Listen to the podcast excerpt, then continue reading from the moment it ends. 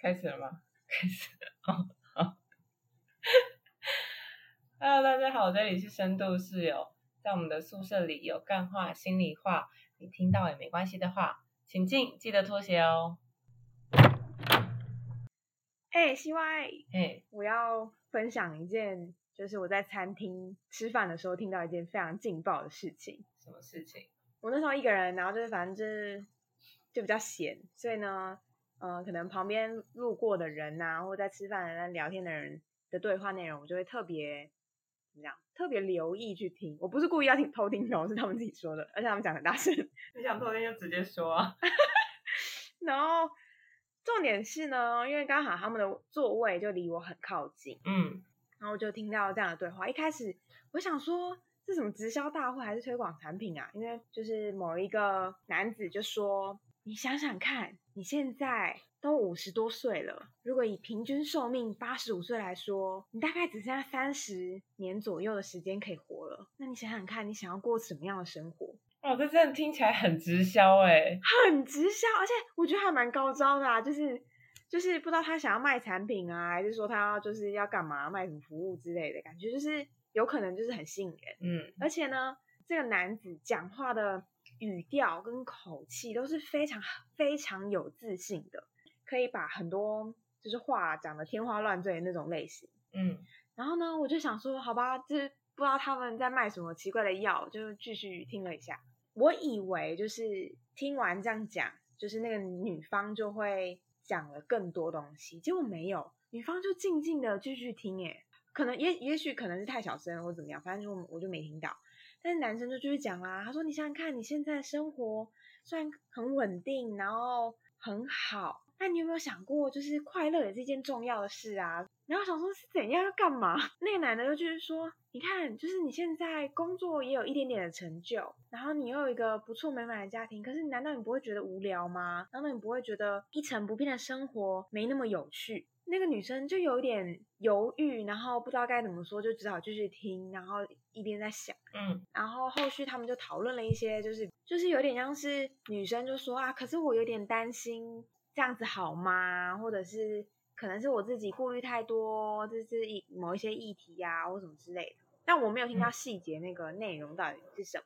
那女生就越讲话越小声，我就也想说，好吧，还是不要乱听别人讲话那么多好了。我就想说，哦，可能就是一个中年的女子，然后可能就是寻求一种生涯咨询吗，或者是一个前辈的一些呃人生历练的建议。嗯，我就没想那么多，我就继续快乐的吃着我的饭，然后还跟着就是餐厅里面的音乐一起 摆动。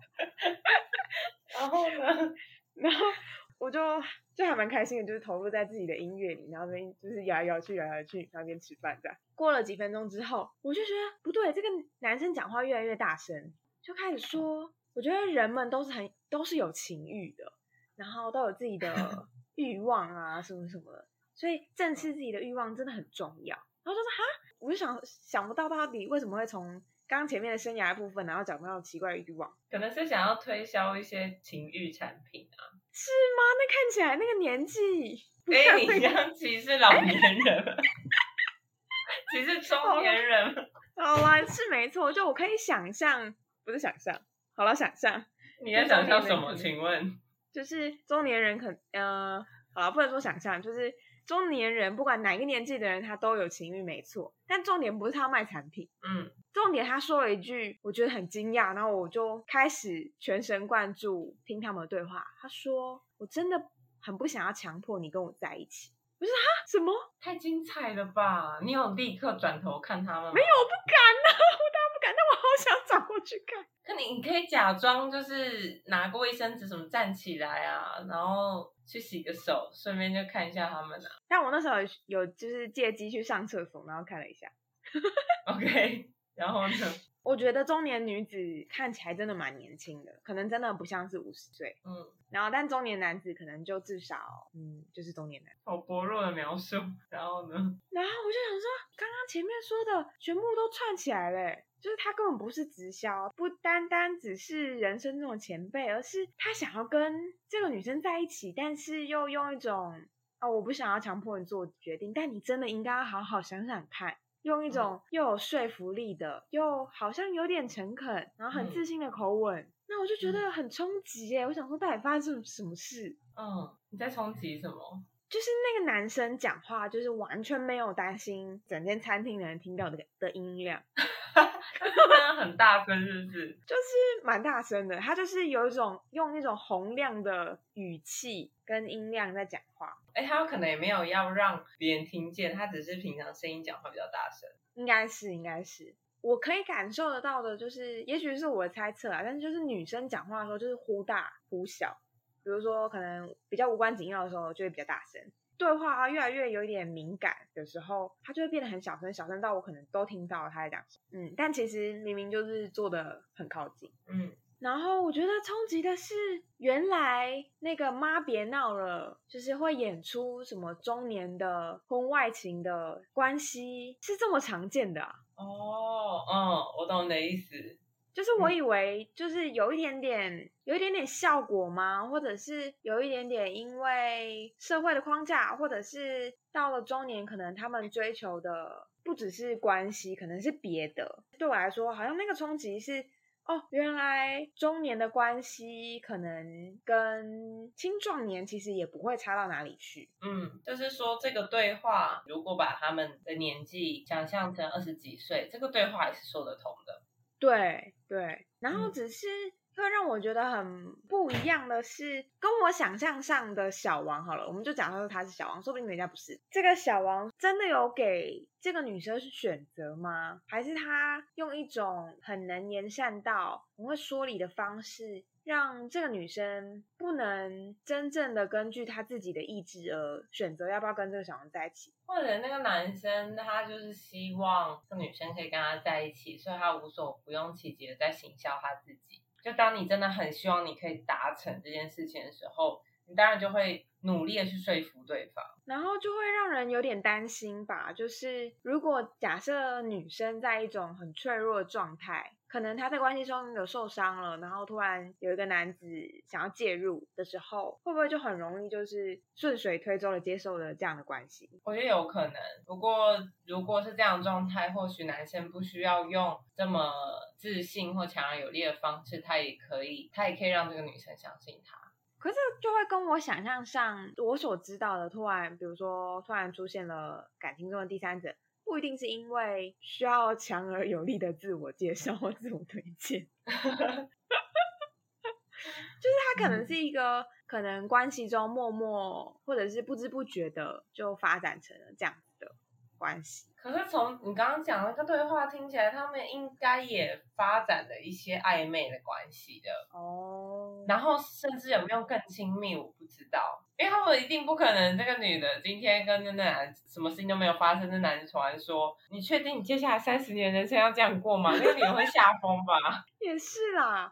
那个女生她一定也是很犹豫不决，然后男生感受到，哎，我好像有机会是可以打动她的，嗯嗯，是可以让他相信我的，是可以说服他，所以他才有这一番言论。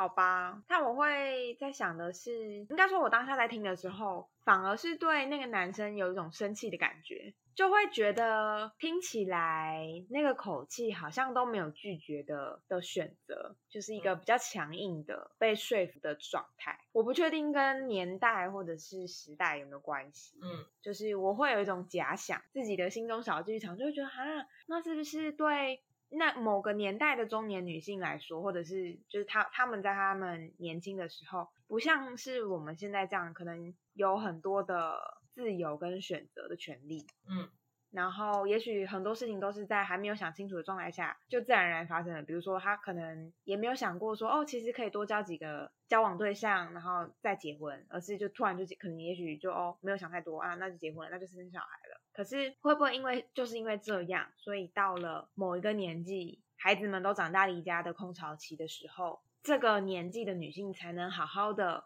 再把重心放回自己身上？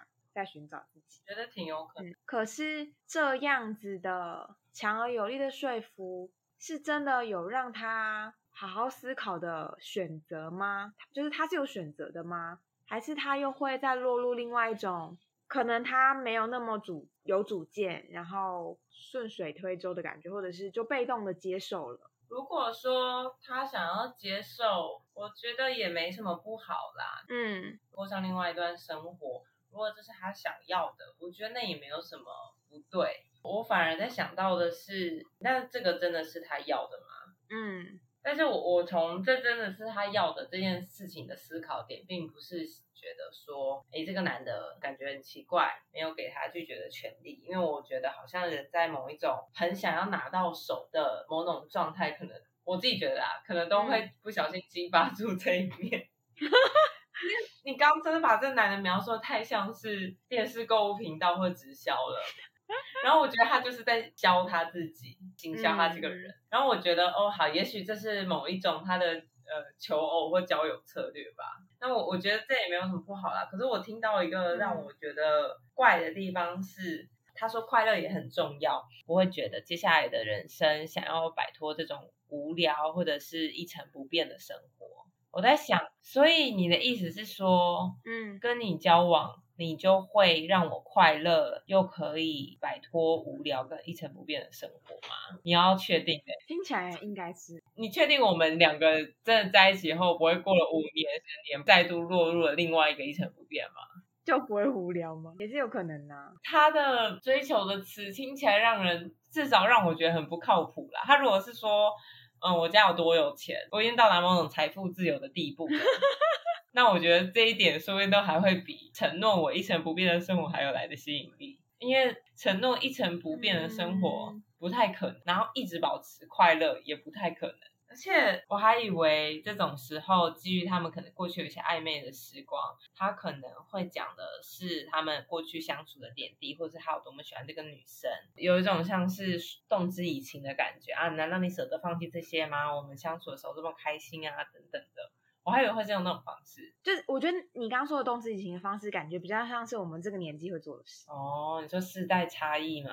嗯，然后我觉得会不会中年前辈们就是在乎的东西，或者是或者他们想要的可能是不一样的。虽然说不确定他们到底是第几次见面啊，但也有一种可能是他们可能本来就是有一些普通朋友关系，但也许男生可能想要更进一步，所以他想要行销跟推销自己。呃，另外一种可能是，也许到了中年，就是大部分的，就是经济能力上可能都有一定的水准，说不定就是经济不是他们的首要条件，是不是？因为就真的因为他们生活太无趣了。这好像不是时代差异，这个是发展阶段。就当你到某一种 人生阶段，可能生活就真的差不多稳定了。或固定了，嗯，所以这时候不同的刺激好像就会吸引。不知道哎，还没有活到那个时候，不太敢确定那个时候会不会有这种感觉，可能会吧。不知道哎，可能会因为生活过得一成不变而觉得无聊，而想要寻找一些新的刺激。这个在现在生活中也会有啊，嗯嗯，就是过了太久一样生活的时候，你就会觉得不够，你想要有更多的让你觉得有趣的东西出现。对啊，所以我觉得那个惊讶的感觉是。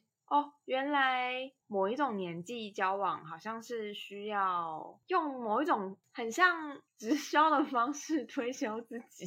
也许它没有代表性啦，不知道，就是是一个蛮有趣的，就是生活小故事这样。那如果说今天你要追求另外一个人，让他接受你。你要怎么说服？我觉得我不会用说服的，我觉得一定是要打动他的，就是那个感动的感觉啊，或者让他心跳加速的感觉啊之类的。就是比如说，我可能会带你一起去参加某一些什么活动之类的。美术馆没有那个太不太没有那个刺激的感觉，可能带你参加密室逃脱，而且要要刺激的，或者是带你一起去参加什么恐怖的乐园这种。哦，你是说那种吊桥理论吗？对对对对对。然后我觉得要 say 好，就是可能一开始让你很。累，然后后面让你觉得很享受跟满足的，比如说可能比如说爬山好了，然后爬完山，然后安排一家超赞的 view 的餐厅之类，让你吃，然后又很好吃，就是我觉得是要感官跟被友善的对待，会比我一直说我多好多好，对我来说是比较有说服。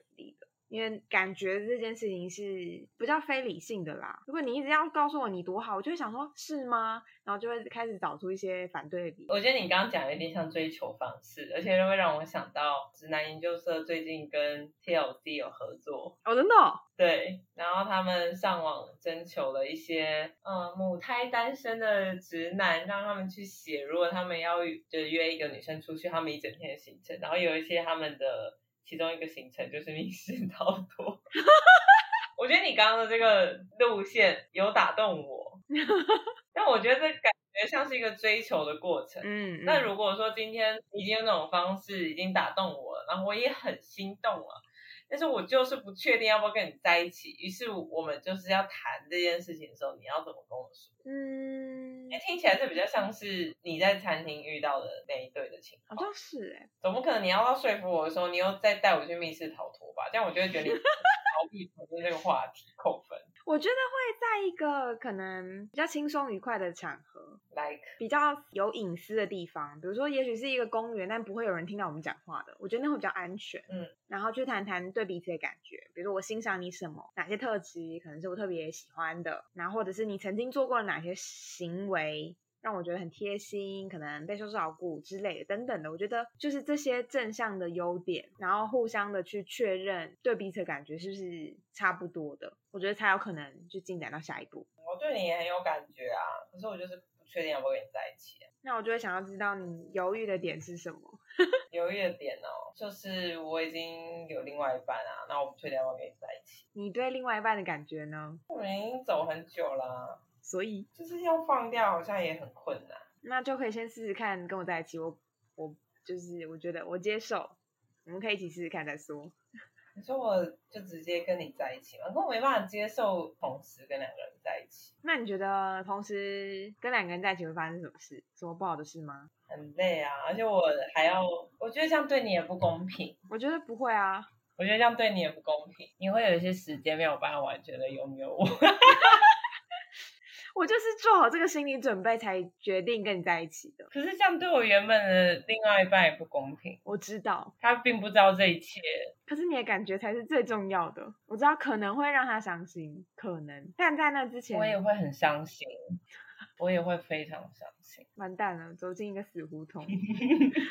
嗯那不然就先停在这。就是我们的关系可以先在这，然后我们就是在保持这样的关系再看看，不用先进一步，就先让他这样维持原状，先当朋友嘛。嗯，好吧。我本来想去刁难你，但你看起来真的好可怜。还有你没有继续刁难我，我就要疯了。我觉得做人好难。我觉得要讲出 羞耻的话也很难，刚讲一讲就笑出来。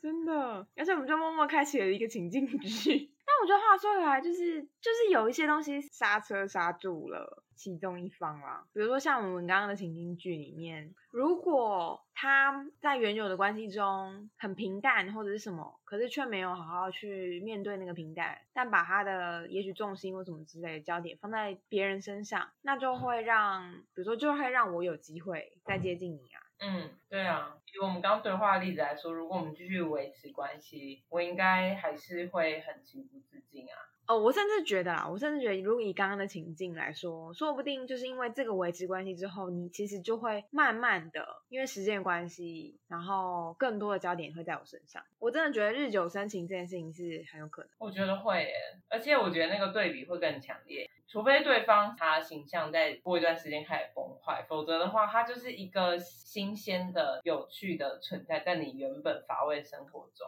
对啊，你就会更对比你原本的生活有多么的乏味，有多么的痛苦无聊。对啊，可是如果我就换一个角度来想的话，是假设刚刚情境剧中，如果你已经对于原本的关系已经觉得无聊了，那你有没有可能去跟你的伴侣说这件事情，而不是？去跟我说你跟你的伴侣有多无聊，就不会让我有机会可以。要你跟我在一起，我觉得是啊。我觉得如果你觉得你的生活中很乏味，你跟那个人相处一成不变，其实应该要回头去回到你们的关系去处理，因为这代表你的关系产生了一些问题。对，去处理，因为这代表你的关系产生了一些问题。所以如果觉得换了一个人就会没有问题，我觉得这是一个很可怕的事情，因为你不管跟谁相处，都一定会产生某些问题。就算说有时候讲。讲实话可能会有一点点伤人，或者让让彼此不舒服，在尤其是伴侣的关系中。可是有一些字，因为讲了出来，反而它就不会成为一个潜在影响关系的因子。嗯，就像我可能就会跟我男友说，哎，我超喜欢谁谁谁，或者是我很欣赏谁谁谁。有时候以前可能比较不行啦，以前比较不能正面回应我，以前都用这样，那不然你去跟他在一起啊之类的这种，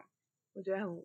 无济于事的话，不然你会期待他回什么？好像一开始是没有特别期待啦，但是我觉得他开始用另外一种方式回应，比如说我可能会跟他说我喜欢哪个男明星啊，或什么之类的，然后他就会说哦，好了好了，可以理解啦，就像他喜欢林志玲一样之类的。你男朋友喜欢林志玲？对啊。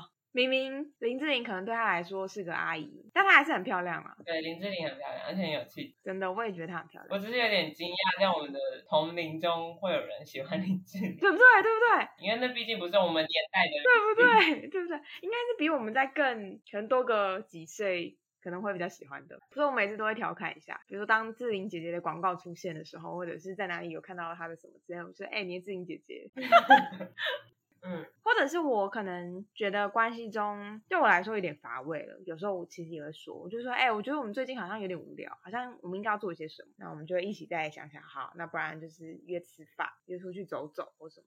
对啊，那个分开理由该会是你尝试跟他沟通，你们尝试解决你们生活很乏味这件事情没有办法解决，嗯，但是不乏味的生活对你来说真的很必须，所以你选择结束这个关系，因为这个关系存在着你们两个没办法去克服的问题。我也觉得，就是当你不论是遇到什么样的状况，就是不管要去在一起也好，要分开也好，我觉得都是在你想清楚了。比如说你已经尝试解决问题，但没办法，就算分开，我觉得也没关系。我觉得没有那种可能以前那种观念，说哦一定要就好像分开是一件不好的事，这种就是时代已经蛮不一样，而且现在离婚率其实也蛮高的，嗯，就是为自己的决定负责蛮重要的，所以也蛮有趣的啦，在餐厅可以听到不知道是朋友还是什么关系的对话。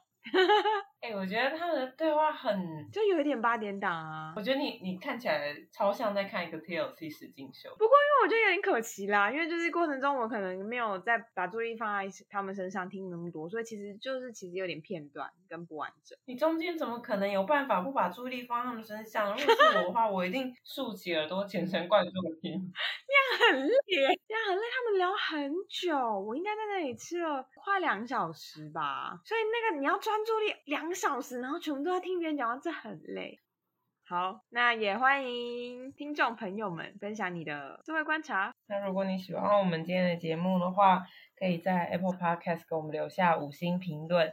那也欢迎把节目分享给你其他的朋友。没错，我们终于开始有一点要推广的感觉了。我没有啊，我没有在推广。